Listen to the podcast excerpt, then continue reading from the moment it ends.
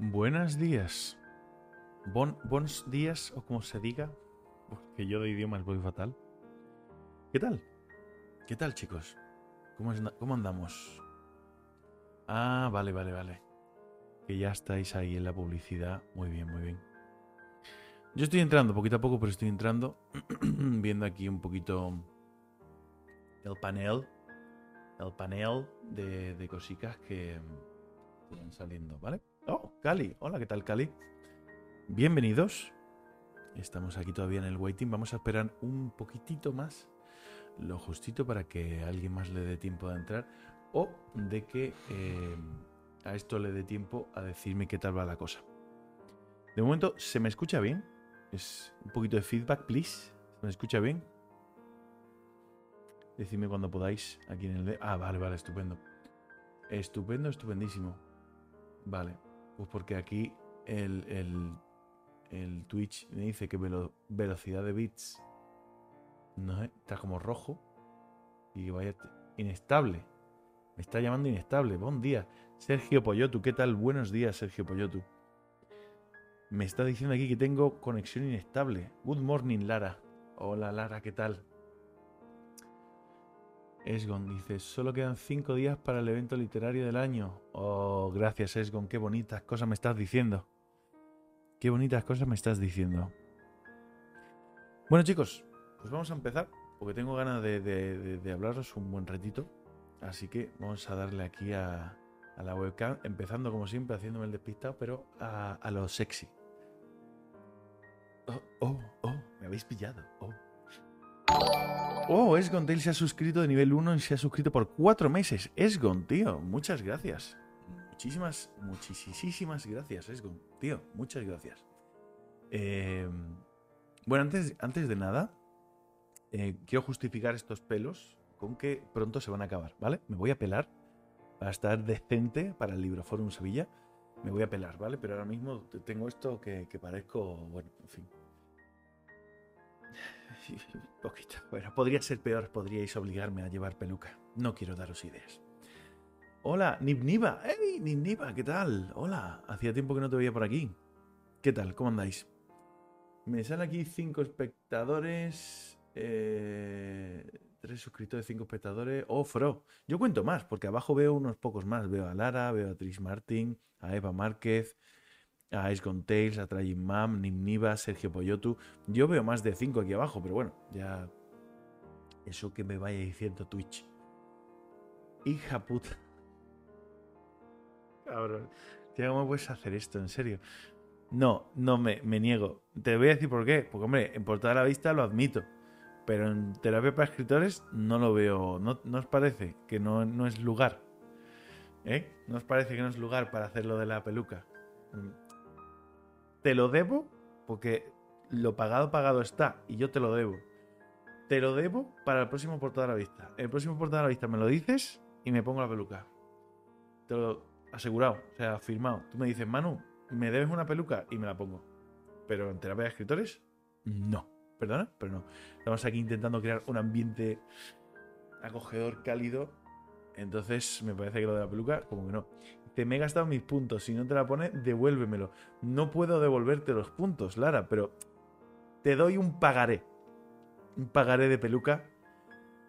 No, no, eso lo decido yo cuando. Sí, sí, sí, lo vas a decidir tú, pero tiene que ser un portada a la vista. Eso no. Eso aquí como que no. Como que no, ¿vale? Pero bueno. A ver, chicos. Os cuento cositas ya que me estabais comentando el tema de, de- del libro forum. Nada, sigo aquí preparando. En este momento estaba yo sacándome las pegatinas para ponérselas a los sobres de los ganadores y todo el rollo. También tengo que escribir todavía eh, guion de, charla, guion de este. Bueno, no es, nada porque es, un guion, un esquemita muy básico para lo que va a ser las charlas, el libro forum, la gala en general. Al final, el libro forum podrás retransmitir algo. Mam, creemos que sí. Creemos que sí, pero dependemos del CICUS. Y el CICUS ha dicho que creen que sí, pero que no me aseguran nada. En general, el CICUS no, me, ha dicho eso muchas veces. No te aseguramos nada de nada. Y es como que, que, que, gracias, gracias. Pero bueno, eh, en principio, ojalá que sí. Ojalá que sí. Es Muy probable, porque veo que el Cicu sí que emite un montón de cosas suyas. A ver, espérate que tengo la cámara torcida y, y me está dando como cosica. No sé si tengo la cámara torcida o soy yo el que se está lorando. Parezco el Costa Cordia, ¿sabes? En fin. Y bueno, eh, también decir que un saludo a todos los que estén escuchando luego este, este, la versión podcast de terapia de escritores. Hoy venimos con un, con un de este muy especial. Bueno, espérate, voy a terminar con lo del libro forum, que si no me lío. El libro forum, que eso, que está este fin de semana ya, es el próximo, por eso si no hay portada a la vista, evidentemente vais a entender por qué. Vamos a estar allí en directo. No os podéis perder lo del sábado, por Dios. O sea, tanto si se hace, si se puede emitir en directo como si no, vais a estar constantemente viendo fotos, viendo vídeos. Sigo pensando que la cámara está torcida viendo fotos, viendo vídeos, viendo un montón de cosas en nuestras redes sociales. O sea que estarse súper, súper, súper atentos, ¿vale? ¿Qué se hará el evento? Sí que, eh, se hará el evento, sí que te lo han asegurado, ¿no? Bueno, hay un contrato firmado, así que esperemos que sí. Hombre, hay un contrato, así que yo diría que sí, ¿no? De hecho, aquí detrás estáis viendo las chuches para los autores. También tenemos bolígrafos. Bueno, de todo eso ya lo he enseñado, creo recordar. Y está bastante, bastante bien el asunto. Así que nada, ahora a ver qué tal, a ver qué tal sale. Creo, me quiero, no, no lo aseguro, pero me quiero preparar un pequeño monólogo totalmente experimental y no probado para el principio de la gala. ¿Vale? Ya te digo, totalmente eh, inventado, totalmente sobre la marcha, o sea que no sé qué, puede ocurrir ahí. Pero bueno. Dicho esto, y ya entrando un poquito dentro de la materia de terapia de escritores, He recibido muy pocas preguntas, creo que solo he recibido una pregunta, si no recuerdo mal, porque la última que leímos en el último de estos creo que fue la de Lara, efectivamente, la de Lara. Y he recibido una más de Tris Martin. ¿De acuerdo?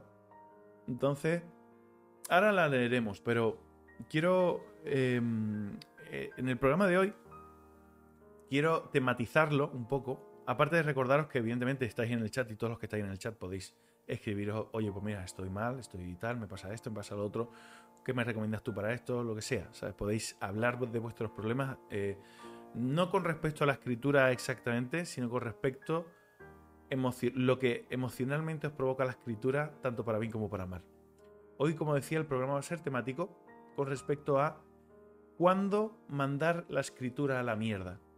Esto eh, puede sonar muy mal, ¿no? y vivimos en una cultura en la que se fomenta tanto el lucha por tu sueño consigue tu sueño, lucha hasta el final, solo si sigues luchando hasta el final vas a conseguir tus sueños, eh, que esa porquería muchas veces nos, nos corroe la mente. Hay una cosa muy, muy, muy, muy importante que tenéis que tener en cuenta y es que solo tenemos una vida. Solo tenemos una vida y estamos aquí, entre otras cosas, para hacer feliz, ¿no? Está genial que luches por tus sueños cuando tus sueños te hacen feliz, pero hay un punto que es la obsesión del cual quiero hablar hoy, que es cuando tus sueños se convierten en tu pesadilla.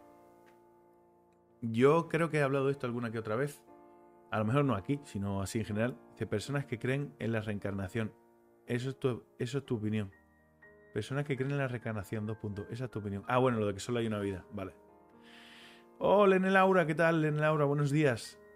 Buenos días, Lene Laura. Mira, hoy estamos hablando de cuándo mandar la escritura a la mierda. ¿Eh? ¿Qué te parece? ¿Cómo lo ves?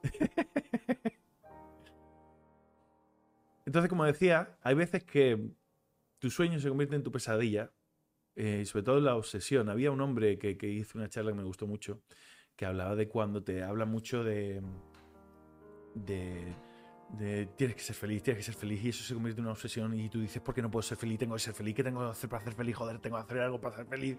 Y se convierte en una, en una ansiedad. ¿no? Y es, es, es, paradójico, es un poco la pescadilla que se muerde la cola, porque dices tú, el intentar ser feliz es lo que me está procurando ser infeliz. Primero es que tenemos que quitarnos de la cabeza, pienso yo, esa idea de que todo en la vida tiene que ser lo máximo. Tengo que ir a comer la mejor cosa, que, que lo que vaya a comer sea lo mejor, que lo que tal sea lo mejor, que tal, porque sí que es cierto que la vida no sabemos cuánto va a durar. Y hoy estás aquí, mañana no. Vale, pero tampoco tienes que hacerte del día a día un proyecto de esto tiene que ser la hostia, voy a salir y tiene que ser la hostia, voy a ver a mis amigos y el plan tiene que ser la hostia, todo tiene que ser la hostia, todo tiene que ser la... No. tenemos que disfrutar un poco del, de los detalles, de la improvisación, ¿vale? Tenemos que disfrutar un poco del momento. Esto es un poco como en las entrevistas. Muchas veces las entrevistas están tan prefijadas, preconfiguradas, con las preguntas ya hechas, y, el entrevistador sabe tan exactamente lo que, que, va a decir, que daría igual si el entrevistado se sacara la chorra en un momento dado, porque el entrevistado tiene un guion, lo va a seguir y va a hacer exactamente eso. Un guion está bien, prepararte algo, informarte está bien, pero tienes que dejar siempre cierto margen a la improvisación, porque no sabes lo que va a ocurrir. Y en realidad en la improvisación en la preparación, o mejor dicho, eh, el entrenamiento en la improvisación, encontramos gran parte de la tranquilidad de la vida. Yo no sé lo que va a pasar. Yo estoy en una situación ahora mismo que estoy, mm, muchos lo sabéis, estoy desempleado, estoy buscando curro por uno y otro sitio, no sé lo que va a pasar, no lo que sé lo que va a ser de mí, pero estoy buscando con toda inco. Y en vez de pensar en el mes que viene, porque el mes que viene no sé qué va a pasar. No sé qué va a pasar en el sentido en el sentido económico, en el sentido de trabajo, etcétera, etcétera. Pero es que de aquí al mes que viene van a ir pasando cosas, van a ir abriéndose puertas en las que yo tengo que confiar que eh, aprovecharé. Quiero decir, si tú dices, eh, imagínate, tengo el brazo roto y no puedo hacer nada de aquí hasta el mes que viene. ¿Qué voy a hacer el mes que viene cuando tenga el brazo roto y todavía no pueda mover? Ya, pero es que todas las cosas de aquí al mes que viene vas a ir aprendiendo a valerte por ti mismo con tu brazo roto. Y probablemente el mes que viene tu brazo roto no sea tanto problema. Porque habrás aprendido una serie de conocimientos que te ayudarán a sobrellevar tu día a día con tu brazo roto. ¿Vale? Todo esto venía, antes de que se me fuera un poco la pinza, a, cuando tienes que mandar la escritura a la mierda. La escritura tienes que mandar a la mierda como cualquier otra cosa en la vida cuando te haga infeliz. Debes yo, escribo, mm, se me ha metido ya por fin en la cabeza, o, lo intento, es una cosa que me recuerdo, la verdad. Em, que las cosas que hago tienen que ser para hacer feliz. Yo escribo para ser feliz, me gusta contar mis historias y me gusta que las disfrutéis no escribo para vosotros, eso es verdad. No puedo escribir para vosotros simple y llanamente porque si no estaría intentando escribir con vuestros gustos y yo no sé cuáles son vuestros gustos y sois muchas personas y cada uno tendrá un gusto. Yo al final lo que hago es escribir para mí. Creo que, y de hecho hace poco se lo escuché a Juan Gómez Jurado en un curso que me estoy mamando, que es buenísimo, y os lo recomiendo. Tienes que escribir para ti. Tú escribes para ti. Esto es como, además siempre pongo el ejemplo de Ignatius. Es esto es como Ignatius. El tipo de comedia que hace Ignatius la hace para él. Y luego, aquel que le guste ese tipo de comedia se acercará. Y aquel que no le guste se alejará.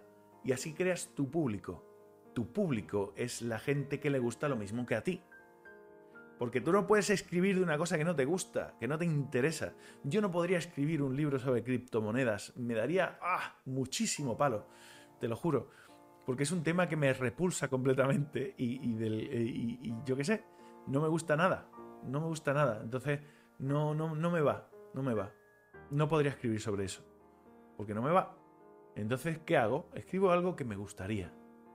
Porque, y esto es que no se nos olvide, muchos escritores siempre los veo ah, hablando de, eh, no, porque algún día vas a triunfar, algún día vas a triunfar, tienes que triunfar, porque vas a triunfar, no sé qué, ya verás cómo... Y esa promesa a veces duele. No sé si lo habéis pensado, pero esa promesa a veces duele muchísimo. Hay un segundito, voy a leer los comentarios y dice, terminas aprendiendo a hacer las cosas con un solo brazo. Correcto, Eva.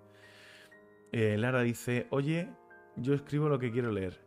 Claro, Dice, yo, yo escribo lo que quiero leer, eso es lo suyo. Hola Ramón Basons, ¿qué tal? Que... Mm, ay, mierda, ya no me acuerdo qué estaba yo diciendo. Ah, mira. Esto, además creo que el triunfo y el éxito para mí es la felicidad. Es que sabes lo que pasa. Que si te mides por tus éxitos, te, te vas a medir muy mal. ¿Vale? Eh, todo, todo, si tú miras la carrera de un gran deportista, todos los pequeños méritos que ha estado haciendo hasta conseguir el éxito, digo el éxito porque el éxito, ¿qué es el éxito? ¿Sabes? Porque eh, yo recuerdo muchos cómicos que estaban deseando grabar en Paramount Comedy y luego grababan en Paramount Comedy y luego seguían comiéndose una mierda y no lo llamaban de ninguna parte. Eso no les procuraba un trabajo, pero habían grabado en Paramount Comedy, sí, y ahora era como, bueno, pues sigue grabando. Y, cómicos que habían grabado un montón de veces en Paramount Comedy y seguían comiéndose los mocos y no los llamaban de ninguna parte. No es el éxito. ¿Qué es el éxito? ¿Salir en televisión es el éxito? Porque hay gente que coge una escopeta y sale en televisión. Eso no es el éxito. ¿Qué es el éxito? El éxito, te puedes encontrar que lo que para ti es el éxito, si algún día llegases a ese punto, de repente lo verías como muy pequeño, muy vacío y muy vacuo, porque es como, pensaba que me sentaría de otra manera cuando llegara este momento, y no me siento así. No dice Nimniva, yo ahora estoy escribiendo un fanfic de una telenovela que vi hace como 10 años. Al final era un poco abierto, el final era un poco abierto a una segunda parte que jamás se hizo, así que la hago yo. No, no, me eh, dice Nimniva. Eso está genial. Sergio Poyotu dice, no, me refería a que el éxito es ser feliz. Sin. Eh, ser feliz es ser exitoso. Claro, pero volvemos a lo mismo. Nos estamos poniendo la meta en ser exitoso. Eh, ponte la meta en ser feliz y punto.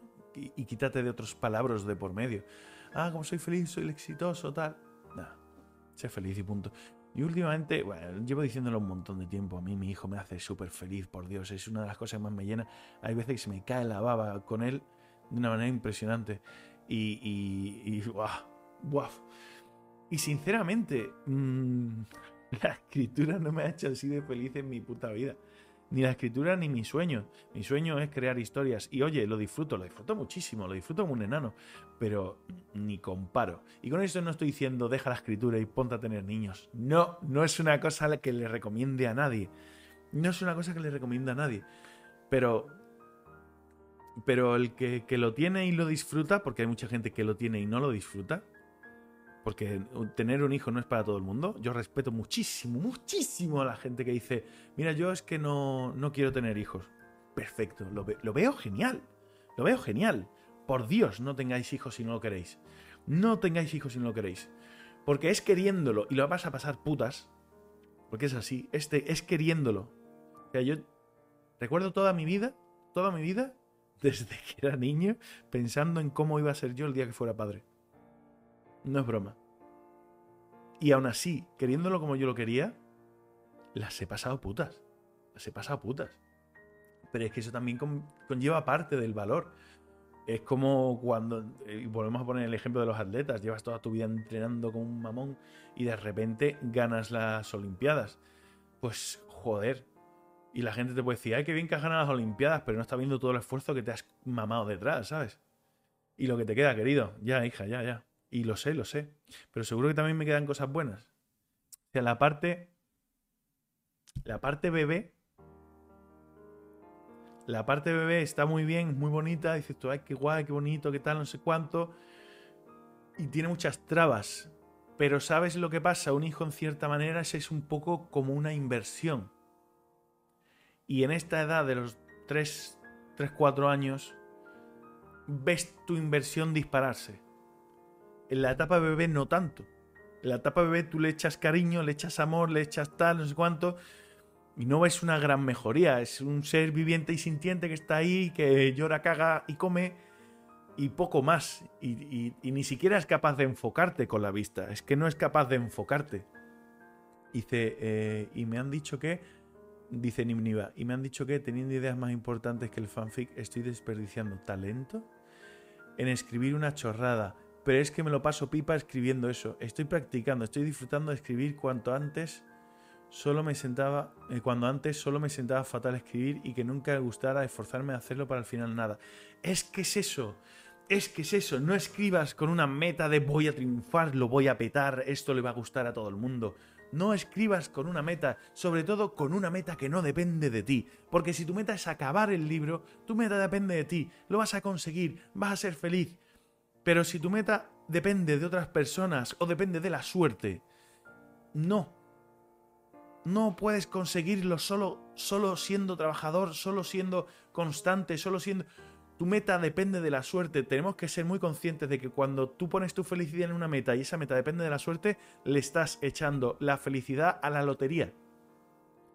Lo dice aquí Trayimam, dice, nah, la parte bebé es eh, bonita media hora de visita. Las malas noches, el no saber por qué llora, el verlo malito y no saber qué hacer es una mierda. Lo bonito es cuando empieza a ser personita. exacto, a eso quería yo llegar. A eso quería yo llegar. Es, como padre, es súper frustrante ver a tu hijo llorar por las noches y saber que le pasa algo y no saber qué coño le pasa y te entran unas ganas de decir, por Dios, aprende a hablar pronto porque necesito que te comuniques conmigo y me digas qué te pasa. Yo a día de hoy le digo a mi hijo, te duele la barriga, te duele la garganta, te duele esto, ¿no? Y él me dice, sí, no, y eso es para mí suficiente información. Llegar al médico y, que le diga, mira, le pasa esto, le duele esto, le pasa lo otro. Joder, es que solo con eso, de verdad, te quitas un peso y una incertidumbre encima que es un gran alivio. Ahora, en esta parte, cuando ya empiezan a ser personitas y dices tú, joder, tío. Es que que juego a videojuegos con él, tío. Es que para mí eso es una felicidad inmensa. Que juego a, juegos suyos de, de que se inventa cosas con los coches y no sé qué.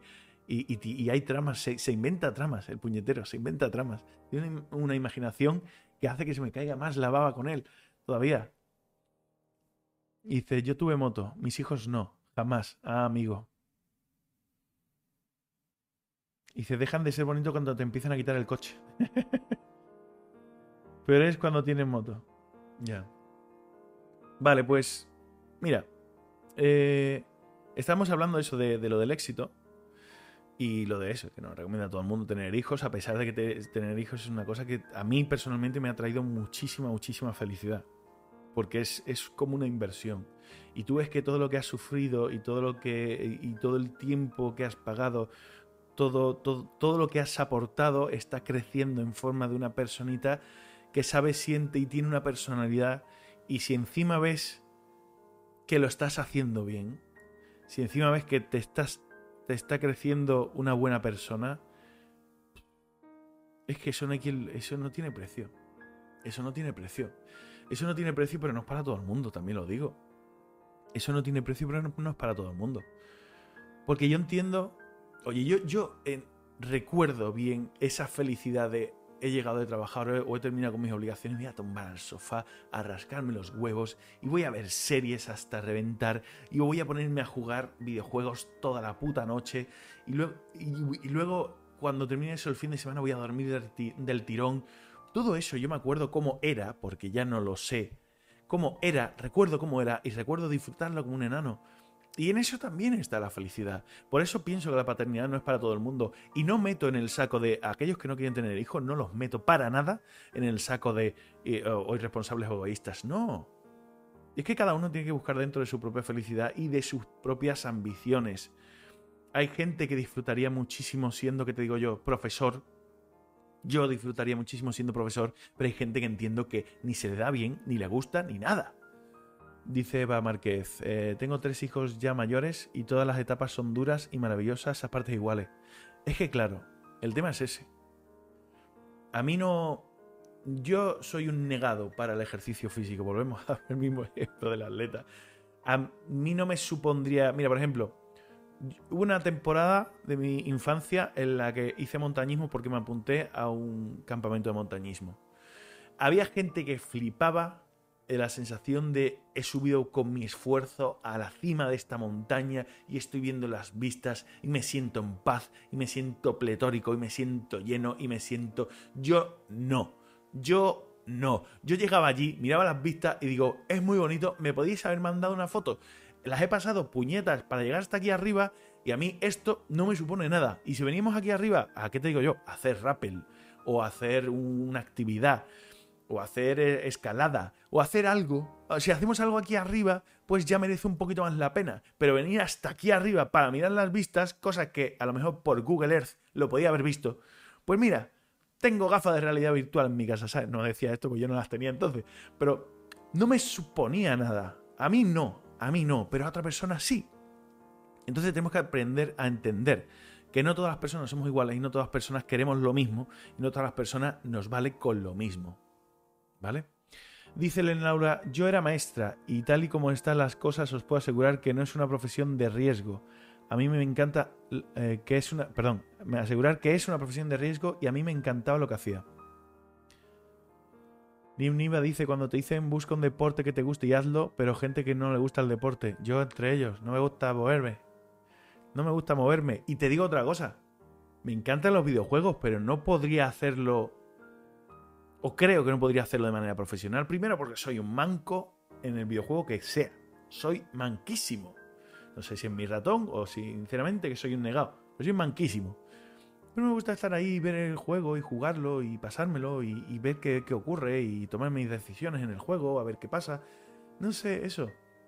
Hay veces dentro de videojuegos que llevo la contraria a las reglas del juego. Hay un juego que se llama... Mm, eh, No me acuerdo, pero es como de un asesino y tienes que matar a cuatro jugadores y tal. Y hay veces que cojo al último y lo dejo escaparse por, por por la sensación de te podía haber ganado y prefiero perder y, que tú te, no sé, que te libres, porque, no sé, esa sensación de... está guay. Está guay. Le llevas la contra al juego y aunque pierdes te da igual, porque bueno, porque tú querías hacer eso. Eso en profesional a lo mejor no podías hacer.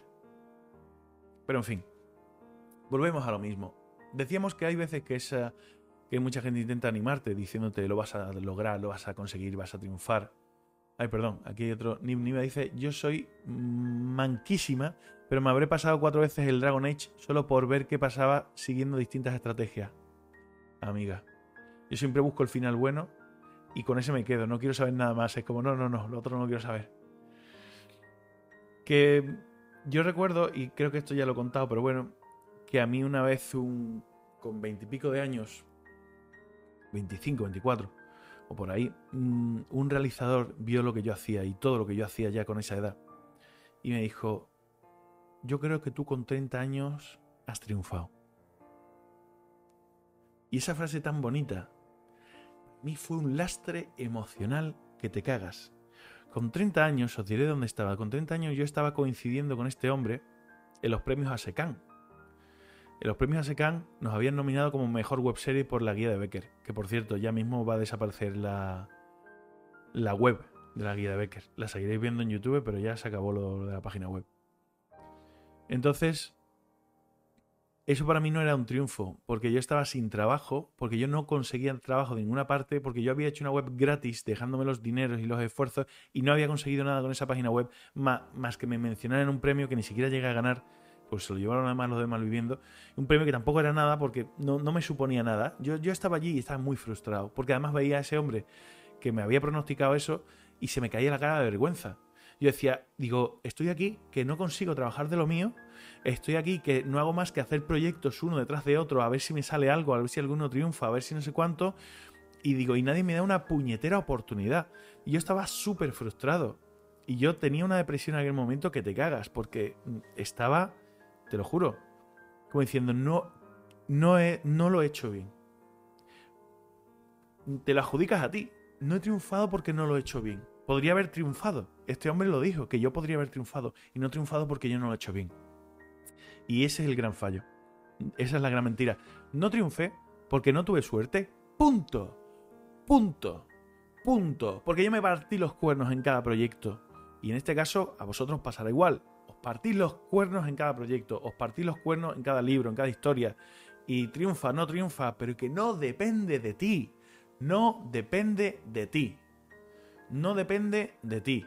Imaginaos la cara que se les ha quedado a todos los de, a todos los que se han presentado para ir a Eurovisión al programa este, cuando luego ha pasado lo que ha pasado. ¿Sabéis lo que os quiero decir? Y entonces, ¿qué haces? ¿Te echas la mierda a ti encima? ¿Te echas la infelicidad y el amargamiento a ti encima pensando hay algo que no he hecho bien y por eso no he ganado? No, no, no. Ganar o tener éxito, o como queramos entender el éxito, en muchas ocasiones no es ni más ni menos que estar en el sitio adecuado en el momento adecuado y eso no depende de ti, depende de la suerte.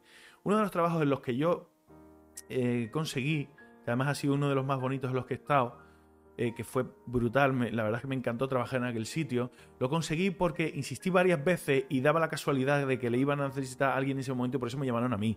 Si yo no hubiera insistido o si en ese momento yo no hubiera escrito, lo hubiera escrito más tarde, hubiera sido tarde. Ya no me hubieran cogido a mí, hubieran cogido a otro. Entonces, no te achaques a ti la culpa de no triunfar. No busques triunfar. Triunfar es una lotería. Es como, es que no me esfuerzo lo suficiente en ganar la lotería. No has escuchado a nadie decir eso nunca, que no? ¿Por qué? Pues porque, tío, es un número aleatorio. No tiene por qué tocarte. ¿Vale? Mira, dice aquí Nimniva, eh, siempre me quedarán los DVDs. No sé, ya que venía eso. Dragon Man dice, ah, la suerte, suspirito. Mira, Lecturas del Tiempo dice, hola a todos. Manu, ¿has dejado algún escrito sin terminar? Déjame que haga memoria. Me embarqué en, un, en una obra de teatro con cuatro actrices y empecé, de hecho, llegué como a la mitad. Era una obra de teatro sobre el humor y sobre el cáncer. Y era de una chica que, que tenía cáncer y cómo lo vivía con, con otras personas que tenían cáncer diferentes y tal. Y era una obra de teatro que no llegué a terminar. También porque, bueno, las chicas se echaron un poco para atrás y tal, no estaban seguras, le salieron otras cosas, a mí también me salieron otras cosas. Y como yo, ¿sabes lo que pasa? Eh, yo a nivel audiovisual intentaba hacer cosas que supiera que fueran a salir, porque me frustra mucho pegarme yo una currada de escribir y escribir una historia que me gusta y que luego se queda ahí empantanada. Entonces, ahí fue una de las veces que me pasó. Luego también eh, realicé un piloto entero de una serie de televisión que a día de hoy te digo que sería impensable hacer porque era además un poquito, bueno, de, otro tiempo. Y también lo mostré a varias personas y tal, pero al final tampoco se llegó a hacer. Y ya finalmente sí que es verdad que escribí una historia y la escribí entera un largometraje completo. Lo moví muchísimo, me esforcé muchísimo, le hice un video speech, le hice un... de todo. Eh, contraté gente, nada, y no conseguí sacarlo adelante. Porque yo no soy nadie. Entonces, fue cuando me frustré con el audiovisual. Y dije, digo, mira, yo paso de... Había hecho además la guía de Becker. Y la guía de Becker sí había salido, porque me había encargado yo de que saliera. Había hecho crowdfunding y gracias a, mucha gente salieron. Y, y realicé la guía de Becker las tres temporadas. Y yo estaba súper contento con la guía de Becker aunque sabía que era un producto que jamás podría salir más allá de lo que estaba. Porque además tuve problemas con mi socio, tal, no sé qué. O sea, era un producto ya vetado, que no tenía futuro. Y fue cuando dije, digo, me quiero meter en la escritura. Porque sabiendo que en Amazon puedo autopublicar, sé que lo que yo escriba va a terminar en formato libro y lo puedo dar al público y lo puedo vender. Que luego sale una serie o no, que está ahí en el aire todavía, que pueda salir y llega a salir una serie, pues mira, no depende de mí, depende de otras personas. Entonces yo me olvido ¿Por qué no depende de mí? Ya está. Voy a dedicarme a hacer lo que me gusta y, es escribir historias y tener eso como meta. No como un fin, o sea, como un camino para llegar a un fin, sino como fin en sí mismo. Yo últimamente no estoy haciendo nada de publicidad de, The Invade Me 2. Y incluso he visto que hay hasta malas puntuaciones. Y estoy pasando 3 kilos. Estoy pasando 3... Bueno, malas puntuaciones que me hayan puesto cuatro estrellas para mí es mala puntuación, ¿sabes? Pero más, cuatro estrellas no son mala puntuación, pero a los escritores nos jode que no pongan cuatro estrellas, ¿sabes? Y tres estrellas me han puesto un... ¿Qué, tengo? A ver, espérate, que lo voy a mirar. Lo voy a mirar porque ya por, curiosidad. Me han vuelto, me ha escrito un... Mira, 77 valoraciones. Esta en Invade Me 1. ¿Sabes? No, la última es del 5 de enero. Esta, o sea que me han puesto un par más de estas típicas que te la ponen en. En. como digo yo. Opiniones que te ponen a través del Kindle que no tienen que dejarte ningún comentario. Te dejan la puntuación y tiramillas. Pues, por ejemplo, en Invade Me 2 tengo ya puntuaciones de 4, 3 y 2 estrellas. Eso jode mucho. Y Arker dice 4 estrellas, 2 estrellas como mucho. Arker, te voy a cortar los Weavir. Que no te has leído el primero todavía. No toques los huevos, ¿eh? Total, que esas cosas que a los escritores tanto nos toca a los Willy, y que te pongan 4, 3, 2, 1 estrella, por, por culpa del repartidor a veces, pues, pues oye, pues estoy pasando 3 kilos y las ventas están caídas, no lo siguiente. Pero es que mira, ya está, estoy con la feria, estoy con otras cosas y que no me puedo estar encargando todo el rato. Y sobre todo que me quema mucho también, y esto seguro que os pasa, moverlo por reseñadores. hace poco un reseñador me, me dijo, oye, estoy interesado en hacer esto, esto, esto, esto, esto y esto contigo. Me, me dijo de todo. Entrevistas, no sé qué, no sé cuánto. Y luego me dice, solo te costaría tanto dinero. Y es poco, ¿eh? Es poco. Me, me costaba poco dinero. Me lo planteé, en serio. Pero como ahora mismo estoy en una situación económica que no es para tirar cohetes ni mucho menos, es más bien para guardarte los cohetes y comértelos, pues, pues, pues no lo he hecho. Pero... Porque además que tú dices, ¿y, ¿y para qué me vale? Yo he salido en muchas reseñas y no me están subiendo mucho las ventas. Sí, te vale al tal, al, a futuro y como inversión un poco, pero nunca estás seguro de eso. A lo que voy. No hay un camino para llegar al éxito. Si tu meta es tener éxito, manda la escritura a la mierda, porque ya te digo yo que lo único que vas a conseguir es frustrarte. Vamos a eh, leer comentarios que se me están pasando, perdón. Eh, dice Elena Laura, a mí hay una frase que me decía mi madre que la uso mucho. El no ya lo tienes. ¿Qué pierdes en intentarlo? Que te digan que no. No, no, es que eso... Claro, yo estoy a favor de intentarlo siempre. Estoy a favor de intentarlo siempre. Pero intentarlo sin expectativas. Las expectativas matan muchas cosas. Por ejemplo, las expectativas han matado la saga de Star Wars. Las expectativas de, oh, yo quiero ver la continuación, quiero que tal, y luego ves y dices, vaya bodrio, que... No, porque tú tenías unas expectativas por aquí. Por aquí las tenías. Entonces, ¿qué quieres? Nada va a cumplir tus expectativas. O prácticamente nada. O no lo que ellos querían darte. ¿Vale? A mí me pasa lo tercer. Estoy seguro que habrá mucha gente decepcionada con el tercer libro, no porque lo haga mejor o peor, sino porque no era lo que querían ver. Ya, pero era lo que yo quería escribir. Y desde el principio se hizo así. Se hizo en esa línea, seguía ese camino y el camino termina donde tenía que terminar. ¿Vale? Es como si ves, ¿qué te digo yo? La película, esto, voy a hacer una para que sea más obvio. Ves la pasión de Cristo y, dices tú, joder, yo esperaba que fueran más originales y al final no muriera Jesús. Es la pasión de Cristo, ¿qué esperabas? Iba por ese camino, tenía que terminar así. Es como la película de No miréis arriba, tenía que terminar así. Tenía que terminar así, era lógico. Que terminar de otra manera hubiera sido una decepción y un querer engañarte a ti mismo. Eduardo Arque dice, seguramente si no triunfamos siendo célebres, la culpa es de su sanchidad. La culpa siempre es del gobierno. Ah, vale. Esa es otra, mira Edu. Edu es un pedazo de actor como no os podéis imaginar. Edu es un pedazo de fue mi protagonista por algo. O sea, Edu es un pedazo de actor y de persona como no os podéis hacer una idea. Y si lo veis en la guía de Becker, e-, es ese, es el prota. Brutal, brutal. Yo no sé qué hace Edu aquí todavía. Pues si está Edu aquí por ti de porque no ha tenido suerte, porque Edu todo lo demás lo tiene. Tiene un talento que le sobra, tiene una capacidad que le sobra, tiene, tiene, tiene una bondad de corazón que le sobra. Si no ha tenido suerte, pues es suerte. Tengo que admitir que la suerte es como el tiempo, no depende de mí. Si dependiera de mí, Edu estaría en la puta cima. Dice Arquer, léetelo o te lo mandamos, o te mandamos al tercer plano. Lene Laura dice una pregunta directa.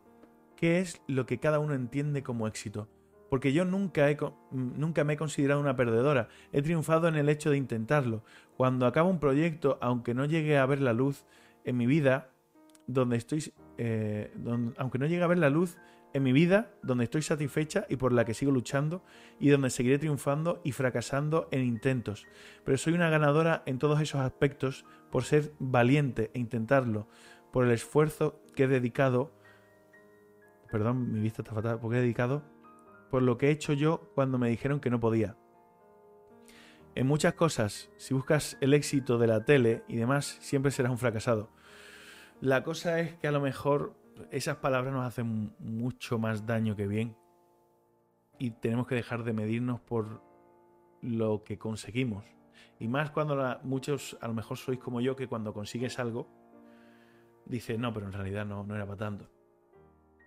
La guía de Becker estuvo nominada a, mejor webserie por ASECAN y por el festival de Hollywood, el Hollywood.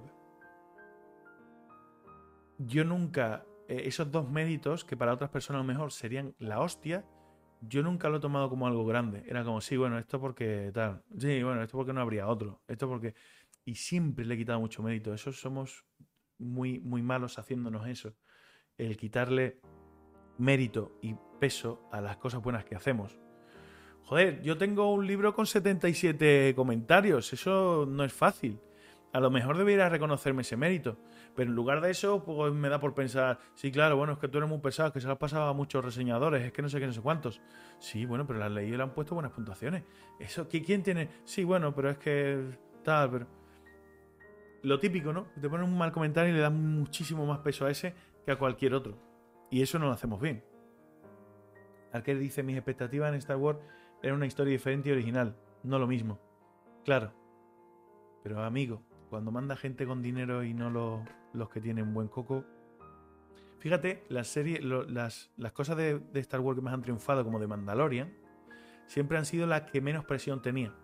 Le daban una serie a un tío que estuvo haciendo una serie animada de Star Wars que lo petó, iba muy bien, y le dijeron: Toma, ahí tienes, eh, de Mandalorian, a ver qué te sale, no sé qué. El nota le dieron libertad, porque es como no, esperamos gran cosa de esto estás haciendo una serie sobre un mandaloriano que ni siquiera es el más famoso mandaloriano de Star Wars, sino es uno random, que no ha salido hasta ahora. No esperamos gran cosa. Esperamos una primera temporada y se acabó. ¿Qué pasó? Que lo petó. Porque el tío pudo hacer lo que tenía en mente, que es lo que hay que hacer. Dejarle a los creativos hacer lo que les salga de los huevos. No una mezcla entre lo que él pensaba y lo que pensabas tú. Lecturas del tiempo. Las puntuaciones son, dice, las puntuaciones son muy subjetivas pero entiendo que duele un poquito el corazón cuando hay menos de 5 estrellas. Pues sí. Ear que dice, yo ya me he puesto colorado. Haces bien, porque te lo mereces. A mí no me duele que me den 4 estrellas. No se puede gustar a todo el mundo. Yo ya no me trago lo de la visibilidad. Eso sí, daría una paliza a todos los haters que ponen una estrella o dos solo por hacer daño. Pues sí. Tienes toda la razón, Ramón Basons. Laura dice, Manu, ¿y quién trabajó para ello?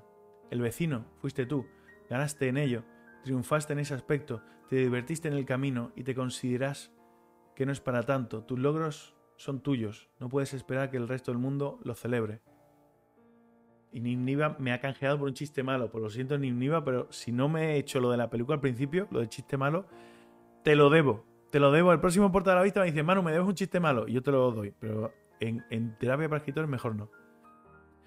A ver, Lena Laura, tienes toda la razón con lo del mérito, que no hay que quitarse mérito a las cosas de uno. Pero es que en realidad. A lo mejor el tema está. Esgon Tail, otro que canjea piropo. Esgon, tampoco puedo, te lo debo, te lo debo. No puedo canjearos esas cosas en terapia para escritores, hombre, que no, no, es plan. Os lo debo. El próximo portada a la vista os, os, pago estas cosas. Me lo recordáis y yo lo pago. A ver, que decía yo con, con lo de el triunfar, no triunfar, quitarle mérito. Pero bueno, Eduardo Arquer, otro con la de la peluca, que no lo voy a hacer hoy. Que hoy no lo voy a hacer. Están cambiando todo, lo digo para la gente del podcast, están cambiando aquí puntos, manu puntos, para que haga un piropo, un chiste malo y me ponga una peluca. Pero es que eso no lo voy a hacer yo aquí en terapia de escritores. Eso lo vamos a hacer en portada a la vista. Yo os lo debo, me lo recordáis y yo me lo hago. Eh, estamos hablando. Madre, Sergio Pollo se, se parte. Estamos hablando de eso, de los logros. A lo mejor lo que tienes que pensar es en qué momento eres feliz escribiendo. Yo soy feliz escribiendo cuando escribo algo que me gusta. Y soy feliz escribiendo cuando llamo a Eva para contárselo. Y contarle el capítulo. Y a Eva. Y, Eva lo flipa. Soy feliz escribiendo cuando el, el, ¿Cómo se llamaba este? Un amigo que tengo en, Mallorca lee el libro y luego me pasa audios, flipando con los detalles. Me, pongo todo gordo ahí. Soy súper feliz. Esas cosas me hacen muy feliz. Y a lo mejor el tema es, pues eso es lo que quiero. Y ya está. Y ya está. Y que sí, que por supuesto voy a seguir moviendo y a ver si puedo conseguir traducirlo y no sé qué, y la edición coleccionista y no sé cuánto.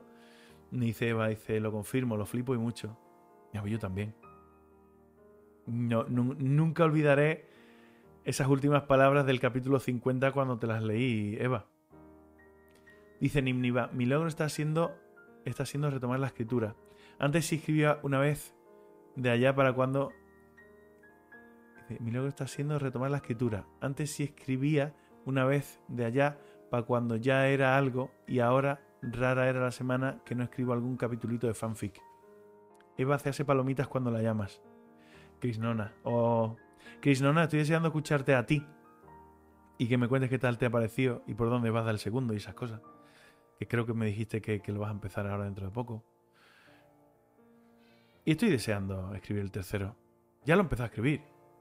Tengo gran parte del primer capítulo. El tercero ya escrito. Y a ver si escribo el segundo también. Y así pongo en el Patreon del tirón los tres.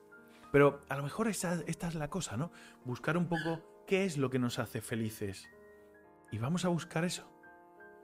Y no intentemos...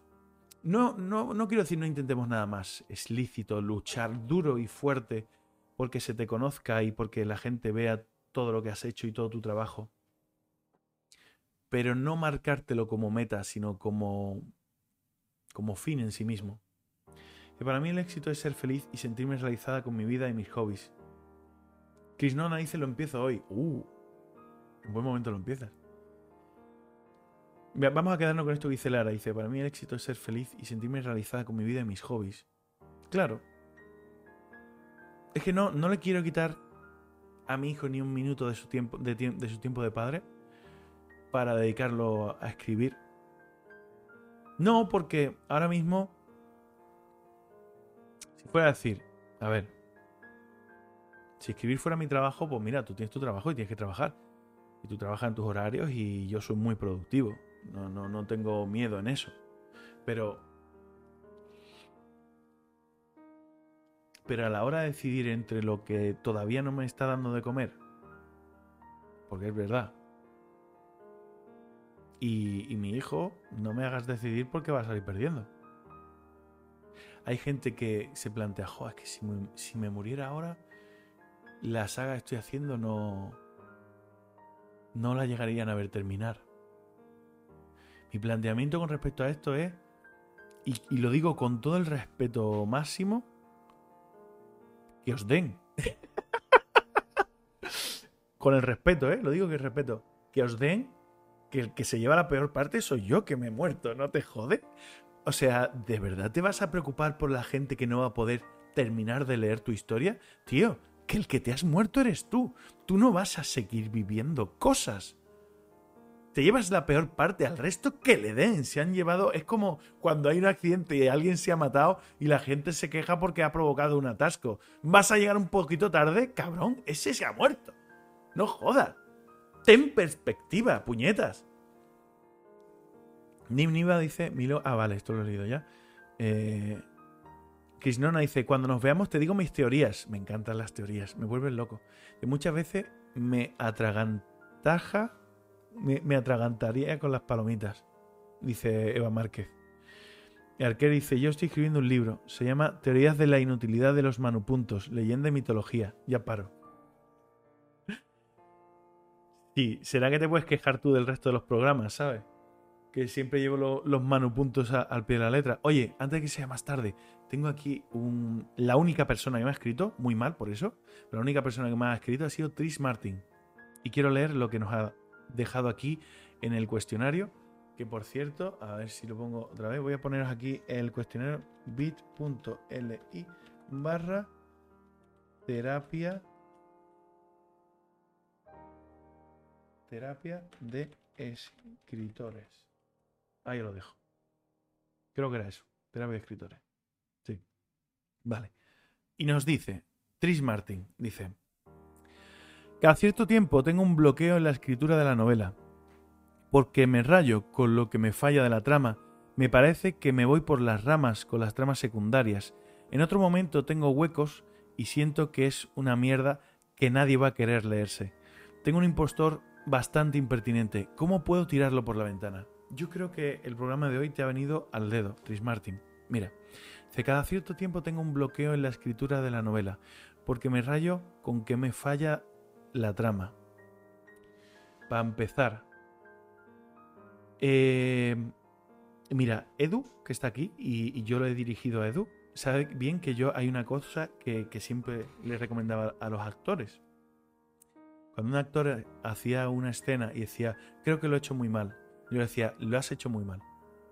Lo has hecho muy mal porque no estabas pendiente de lo que estabas haciendo, sino de si lo estabas haciendo bien o mal. ¿Vale? Cuando uno está actuando o, improvisando, lo que sea, tiene que estar tan metido, tan, tan metido, que si alguien te pregunta, ¿lo has hecho bien o lo has hecho mal? Tú puedas decir, no lo sé que me lo diga otro que lo haya visto. Porque yo estaba ahí dentro. Y yo no sé cómo lo he hecho. Y pues haberlo hecho bien, haberlo hecho mal, pero da igual, tienes que estar tan metido. O sea, si tienes una parte de tu cerebro analizando cómo estás haciendo lo que estás haciendo, amigo, tienes una parte de tu cerebro que podrías estar utilizando en hacer mejor aquello que estás haciendo. ¿Vale? El multiproceso es una putada a la hora de hacer ciertas cosas. Aquí te está pasando eso si estás continuamente chafándote a ti mismo, si tienes esa vocecilla, que, os recomiendo lo de las voces estas del libro de las voces de, de Ángel Martín, esa vocecilla diciendo, esto que estás escribiendo es una puta mierda. Dime por qué. Dime por qué, vocecilla de tocar los huevos. Dime por qué. ¿Por qué? Porque sí, porque es una mierda, porque eso no se lo cree nadie. Esas críticas que no tienen un punto nunca valen de nada. Yo en portada a la vista siempre intento aportar un punto. Esto no está bien porque esto provoca esto que interviene que si el fondo no sé qué hace que las letras no sean legibles. Este es el porqué, esta es la aplicación. Pues con esto igual. Con esto igual. Si tú estás diciendo es que la trama es una mierda porque eso no me interesa a nadie, porque es un mojón, te estás echando mierda por echar. ¿La trama es una mierda? Sí, ¿por qué? Porque esto que pasa con no sé quién es demasiado obvio. ¿Vale? Genial. Ahora que lo sé, lo puedo cambiar. Ya está. Eso, eso es una crítica constructiva. Esto que ha pasado es muy típico. ¿Vale? Vamos a darle la vuelta. Ya que es típico, ya que todo el mundo va a esperar que pase eso, vamos a hacer que en realidad pase otra cosa. Pero que parezca que está pasando eso tan típico. ¿Verdad? El gemelo malvado. El gemelo malvado es súper típico. Vamos a intentar que la gente piense que tengo un gemelo malvado y luego le doy la vuelta y no era eso en absoluto. Dice, en la vida también pasa cosas obvias. Pues sí. Esa es otra. Cuando pasa algo muy obvio, pero que a la vez tan obvio que es frustrante. Toda la película de No mires arriba está lleno de cosas muy obvias, pero tan obvias que dices, no me puedo creer que esté pasando algo que de verdad creo que pasaría. ¿Sabes? Es como, mm, por Dios, no me puedo creer que esto esté pasando de verdad en la película porque sé que pasaría en la realidad. El 2020 nos ha enseñado que, de, que cosas tan estúpidas que nunca serían creíbles en un guion podrían pasar en la realidad. Eh, negacionistas de la nieve. Señores, señores, Señores, negacionistas de la nieve. Negacionistas de la nieve, por Dios. Dice Map, dice, pero a veces son cosas necesarias. Hay cosas que tienen que pasar. Mira, una cosa que me hizo dejar la serie 24 es que el tío no comía ni iba al baño. Venga ya, claro. Pues sí. Pues sí, totalmente. tienes que cagar, tío. Además, también, bueno, en 24 horas a final de día vas a estar hecho mierda, pero bueno. Yo cambiaría el nombre de la serie 24 y la llamaría Lunes. en vez de 24, lunes. Como diciendo, mal empiezo la semana, tío. Qué mal empiezo la semana. Luego seguimos con lo que decía aquí eh, Tris Martin. Dice, eh, me parece que me voy por las ramas con las tramas secundarias. Si a ti te interesa contar cosas de las tramas secundarias, cuéntalo. Lo único que sí te añado es, pero que sea relevante. Que sea relevante. Yo he estado en tu misma situación, he hablado, o sea, me he pasado un segundo libro eh, hablando un montón de cosas sobre una trama, tramas secundarias en cierto sitio, que los que los hayáis leído lo sabréis. Me he pasado un montón de tiempo hablando sobre esas tramas secundarias y lo único que me he propuesto es, vale, hablar lo que te dé la gana de esas tramas secundarias, pero eso en el tercero tiene que ser relevante. Tiene que importar para algo. Todo tiene que importar para algo. Que tus tramas secundarias te vas por las ramas, vete por las ramas, pero que luego importe, que sirva para algo. ¿Sabes? Pues si tú te pasas, tienes cuatro personajes y dos de ellos que son secundarios, y unas tramas paralelas y hacen tal y cual cosa, no sé qué, pero al final pues, eh, se resbala en la ducha, se cae, se parte la cabeza y se muere, y ya está. Y todo lo que ha hecho, pues en realidad como si no hubiera hecho, ¿no? Un poco, fíjate, en Indiana Jones y, y el Arca de la Alianza, ¿sabes cuál te digo? Todo lo que hace Indiana Jones Podrían haberlo hecho. Al final hubiera acabado igual. Los nazis hubieran encontrado el cofre, lo hubieran abierto y se hubieran muerto todos. Y no ha valido para nada. Y no ha valido para nada todo lo que hizo. No valió para nada. Pero, a pesar de eso, gustó un montón. Y a la gente le encantaba. A mí me flipaba. A pesar de que todo lo que hizo Indiana Jones no valió para nada. Blade Runner, el protagonista se pasa toda la película persiguiendo al malo para que al final sea el propio malo el que lo salva y se muere solo. Y te da esa sensación de no ha valido para nada. Todo lo por lo que lo he pasado, todo lo que he hecho, no sé cuánto, no ha valido para nada. Amigo, sí. Has pasado por un camino. No ha valido para nada el final. A lo mejor piensas que ese camino no iba a ninguna parte, pero es el camino y la experiencia por la que has pasado la que hace que valga la pena más o menos en el caso de Indiana Jones, la película es muy chula, pasa por muchas cosas y, oye, al final mola. Eh, Lara, si no has, dice, escucha los spoilers, perdona Lara, pero si a estas alturas no has visto Blade Runner o Indiana Jones, perdóname, pero has tenido un tiempo prudencial desde el estreno. Es más, no sé cuántos años ya hace de eso. Dice Traimán, dice un tío que rescata que rescatan en China, maltratado, lo meten en un avión, llega y ale, a salvar el país. ¿Que rescatan en China? Ah, vale. Nim Nima dice, más que solo relevante, diría que también sea o agradable de leer o que vaya a agradar al mundo. Agrandar el mundo. Ah, pues sí. Pues sí. Pero por ejemplo, dentro de mi de este hay mucha gente que no soporta la trama de la isla. Y hay gente que le encanta la trama de la isla. Y, y luego me, en cierta manera me sigue sorprendiendo cuando hay gente que me dice, a mí es que esta trama en concreto no me gusta nada. Y es como...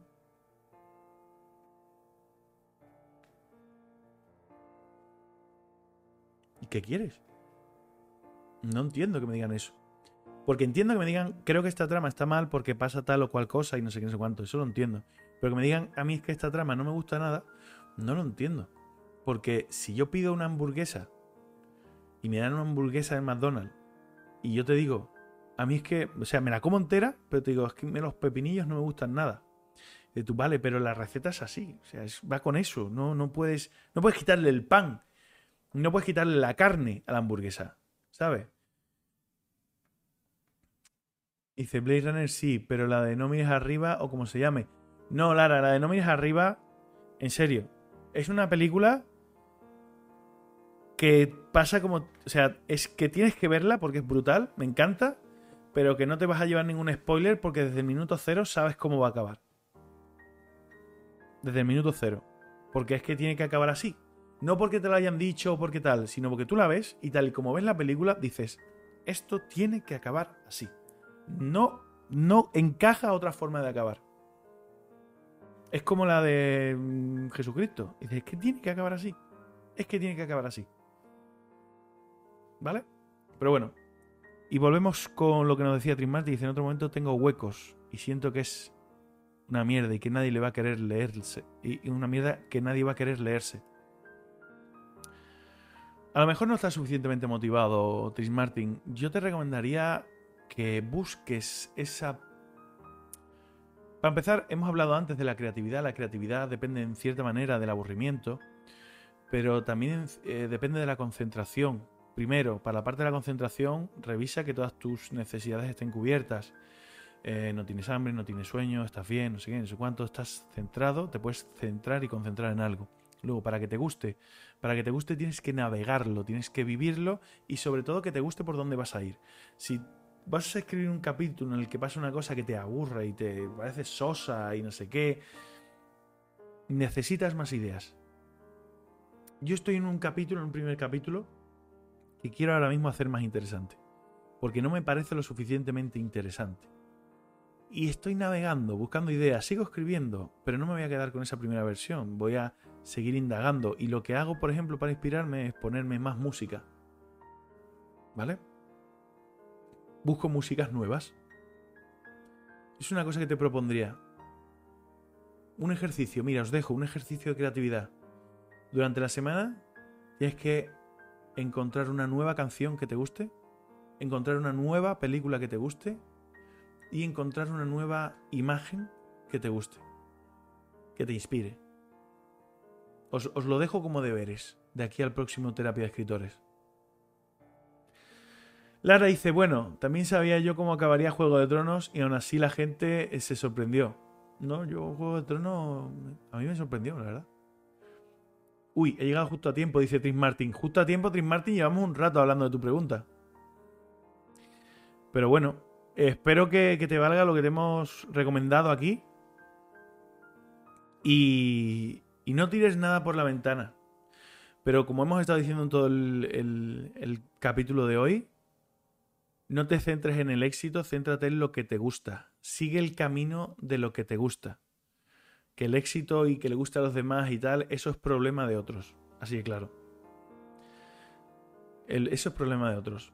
Céntrate en lo que te está gustando. Quiero dejar unos minuticos más por si alguien aquí en el chat quiere escribir, dejar, pensar. Ya lo ven en YouTube, me he despistado. Muy mal, Tris Martin, muy mal. Quiero dejaros aquí unos minutitos por si alguien más quiere hacer alguna pregunta, alguna recomendación, algún ruego, algo, eh, o quiere exponer su problema o cómo se siente. Y mientras dejo estos minutos, voy a contaros cómo me siento yo ahora mismo. Em, me siento, por un lado, agradecido por las cosas que tengo. Por otro lado, eh, bajo al tope mis expectativas con respecto al libro forum, no por nada, no porque vaya a salir mal o porque en tal, sino porque no quiero llevarme decepciones. Evidentemente tengo el miedo en cuanto a la gente, me gustaría que venga mucha gente, he hecho ya cosas para que venga mucha gente, he puesto publicidad en Instagram, he enviado notas de prensa que se han enviado hoy, ya me han salido algunas de vuelta, hemos puesto carteles, ¿verdad Lara? Que has puesto carteles. Y hemos hecho todo lo que hemos podido y hará que sea lo que Dios quiera. Yo no puedo poner a la gente una pistola en la cabeza. Y que sea lo que Dios quiera. Ya está, es nuestra primera edición. Espero que sea muy multitudinaria, pero no depende de mí. No quiero mirar el número de gente. A mí me encantaría, pero sigo acojonada porque pandemia. Sí, no te preocupes. Y lo entiendo. Pero bueno, cuando haga un evento que tú te puedas venir, va a ser la hostia. Porque voy a poder verte de nuevo y va, va a ser la caña. Me, encantaría, porque hace desde la BeckerCon que no coincido contigo. Pero esto es como lo de la BeckerCon. Yo en la BeckerCon avisé, puse publicidad, que si prensa, que si sé cuánto, y luego la BeckerCon fue muy, muy poquita gente. No está en mi mano. Factor suerte. Yo lo único que puedo hacer es pensar nuevos caminos, intentar nuevas maneras y seguir intentando, seguir luchando como sea, la gala se va a hacer. O sea, la gala, todo el libro forum se va a hacer. Si no pasa nada ni explota nada. Dice, yo no iré por motivos de movilidad, pero lo he movido en redes. Muchísimas gracias. No, si os lo agradezco a muchísimo a todos los que lo estáis moviendo en redes, etcétera, etcétera. Te deseo mucha suerte. Espero que sea más multitudinario que cuando organizaba algo en mi ciudad. Lo dijo Eduardo Arquer, estuvimos los que teníamos que estar. Sí, sí, pero Entiendo por una parte esa decepción que tengo, pero por otra parte también entiendo que es lo que hay y no pasa nada y lo acepto y lo asimilo. Que quieres más, siempre quieres más. Siempre quieres más. No obstante, que salga como tenga que salir. Yo voy a echar toda la carne en el asador, voy a darlo todo por mi parte y que salga como tenga que salir. Creo que voy a conocer gente muy interesante. Creo que me voy a llevar eso del Libro Forum. Voy a ponerle cara a mucha gente. Voy a ver en persona a mucha gente interesante y, creo que va a ser un evento muy interesante. Y el que quiera que vaya y lo vea, Eduardo Arquer, tú tienes que venir, que lo sepas, en el CICUS la semana que viene. Viernes, sábado y domingo, te quiero allí. Más bien. Y, creo que va a ser muy interesante. Va a ser muy interesante. Y voy a conocer a mucha gente muy válida. Y voy a hacer muchos contactos muy válidos. Y de algo servirá seguro. De algo servirá seguro. Es un evento muy bonito, una excusa muy chula para ponernos caras. Yo voy a llevarme libros, por si alguien quiere comprar o lo que sea. Y fíjate, llevo tres. Llevo tres. No llevo más. Cali dice, ahora que hablas eh, de centrarse en lo que nos gusta, es el momento que estuve a punto de mandar la escritura a la mierda. Llegué a la conclusión de que quiero escribir y no vender libros. En el directo de una compi se dijo una frase que me dolió un poco. Nunca dejamos de ser comerciales de nuestros libros. Me siente peor intentar hacerme publi que dejar mis cosas en Amazon sin que se lean. Supongo que las terapias de escritores me han ayudado a llegar a ese punto. Así que gracias, mano. Eh, voy, por parte, ahora veo, leo a los demás. Pero decirle a Cali no veas... Tenemos una comprensión del comercial como algo malo.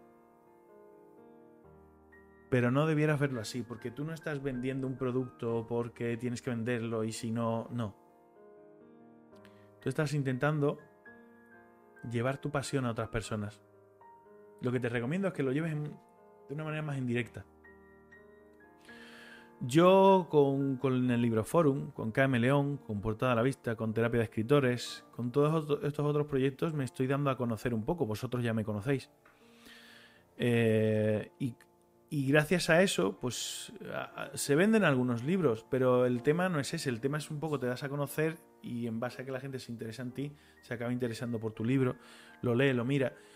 Sinceramente, todas las ventas que he tenido el segundo libro, Mm, estoy seguro que no hubieran sido ni una décima parte si yo hubiera hecho lo que hice para el primero, que es yo cojo, saco mi libro y, hablo con gente en plan, hey, hey, lee mi libro, no sé qué, no sé cuánto. Con reseñadores, ¿no? En general, que fue lo que hice. No hubiera sido, y además estando liados y siendo recién padre, no, no podía. Entonces, hago unos subproductos que me gustan muchísimo, esto que estoy haciendo ahora mismo me ayuda a vender libros, pero también me gusta muchísimo. Me gusta estar aquí, darme a conocer. Y eso me ayuda a vender libros, pero me da igual, porque esto es. Esto, esto ya para mí es un fin. Entonces busca ese tipo de comercialización. ¿Sabes? Haz algo que te dé a conocer y a la vez te guste. Paralelo a la escritura de, tus libros. Luego dice Esgon Tales. De yo el viernes no creo que pueda estar porque tengo 10 horas de viaje en tren desde Barcelona, pero el sábado y domingo a tope. Sí, señor. Vas a venir además los mejores días. El viernes creo que es el que está más vacío, por lo menos de escritores. Ya luego veremos qué, porque también un domingo lectores va a costar trabajo arrastrar, pero bueno. Lara dice, llevo uno más que me tocó en tu sorteo, ¿recuerdas? No, no, es que el tuyo está aquí. Lo tengo, o sea, mira, no es broma, lo he firmado esta mañana Espérate, este no sé si es el tuyo, el de David. Este es el de David. Llevo dos. Llevo dos de tapa blanda. Los últimos tapa blanda que van a existir de la edición coleccionista. Fíjate, que te llevas ahí un exclusivo. Que iban con tu de este. Mira, ve. Y ahí va. El tuyo. Uno de estos dos es, es para ti, no sé cuál. Si el gris o el otro. Uno de esos dos es para ti. Este ya está firmado y está ahí para dártelo. Y aparte, llevo tres. Yo quiero uno de esos. los, tengo contados, lo siento. A ver si, algún día configuro bien la puñetera impresora de resina. Y esto, es que estos dos son, uno es para Belén y el otro es para Rocío. Y yo. Pero si tú ya tienes, se va, ¿no? Tú no tienes de eso, yo quiero uno de esos. En fin. en fin. En fin, Serafín. Vamos a ir cortando ya un poco. Ah, coño, espera. Me estaba diciendo eso, ¿cómo me siento? Me siento un poquito expectante, nervioso, eh, en el sentido de que, qué va a pasar, cómo van a ser las expectativas. No, me llegó roto. ¡Ah! Es verdad. Pues mira, te cojo el de, el de Belén o Rocío, como a ellas se las tengo que mandar, y ya tengo que imprimir otro. Ya les imprimo otro a ellas y a ti te doy el tuyo, ¿vale, Eva? Es que creía que, que te había dado yo uno allí en la. en Barcelona. Pues haces dos, Manu. Eh, ya está. Venga, hago dos. Ya está. Me lo llevo, los cuatro. Hay que ver. Pues sí, gentes y gentos. Ahí ya está, lo llevo. Sí, no pasa nada. A ver si, como lo consigue hacer de resina, van a quedar aún mejor. Mucho mejor. Sí, señor. Bueno, lo que decía. Entonces estoy como nervioso, estoy como inquieto por a ver qué va a pasar con el libro forum, si vendrá o no vendrá gente.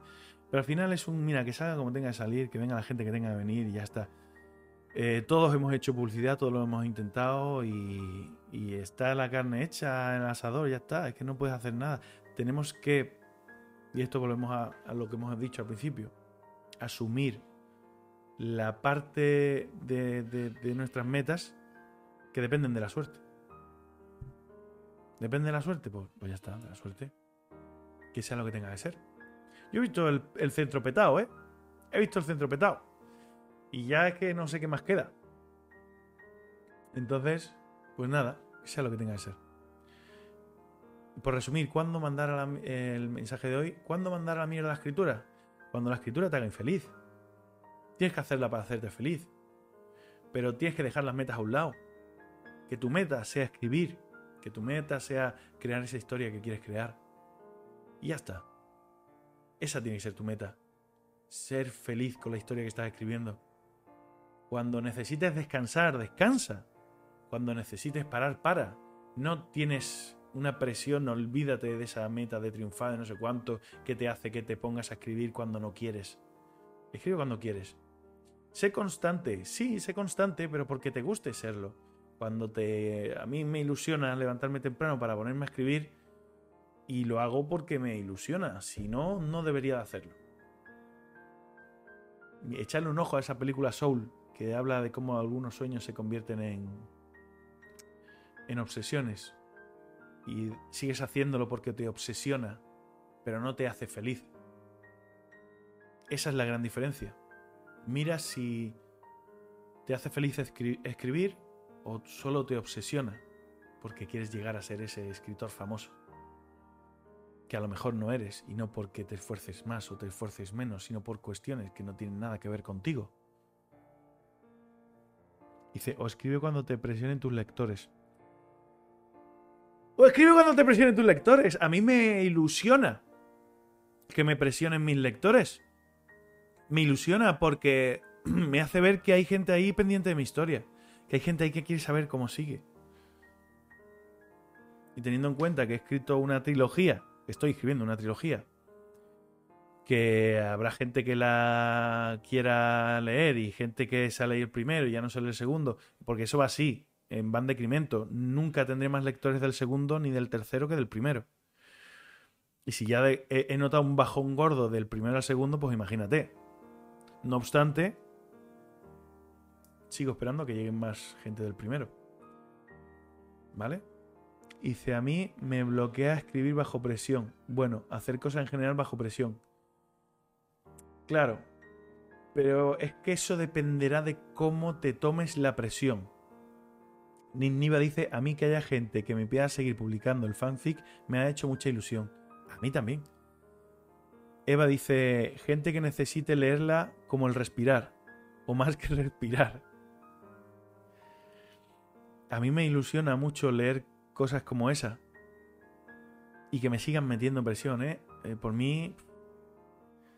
Lo que pasa es que yo, por ejemplo, al principio tenía unos lectores súper fieles y ves que con el tiempo, evidentemente, muchos se van cayendo, diluyendo en el espacio. Y es normal, porque está pasando mucho tiempo entre uno y otro.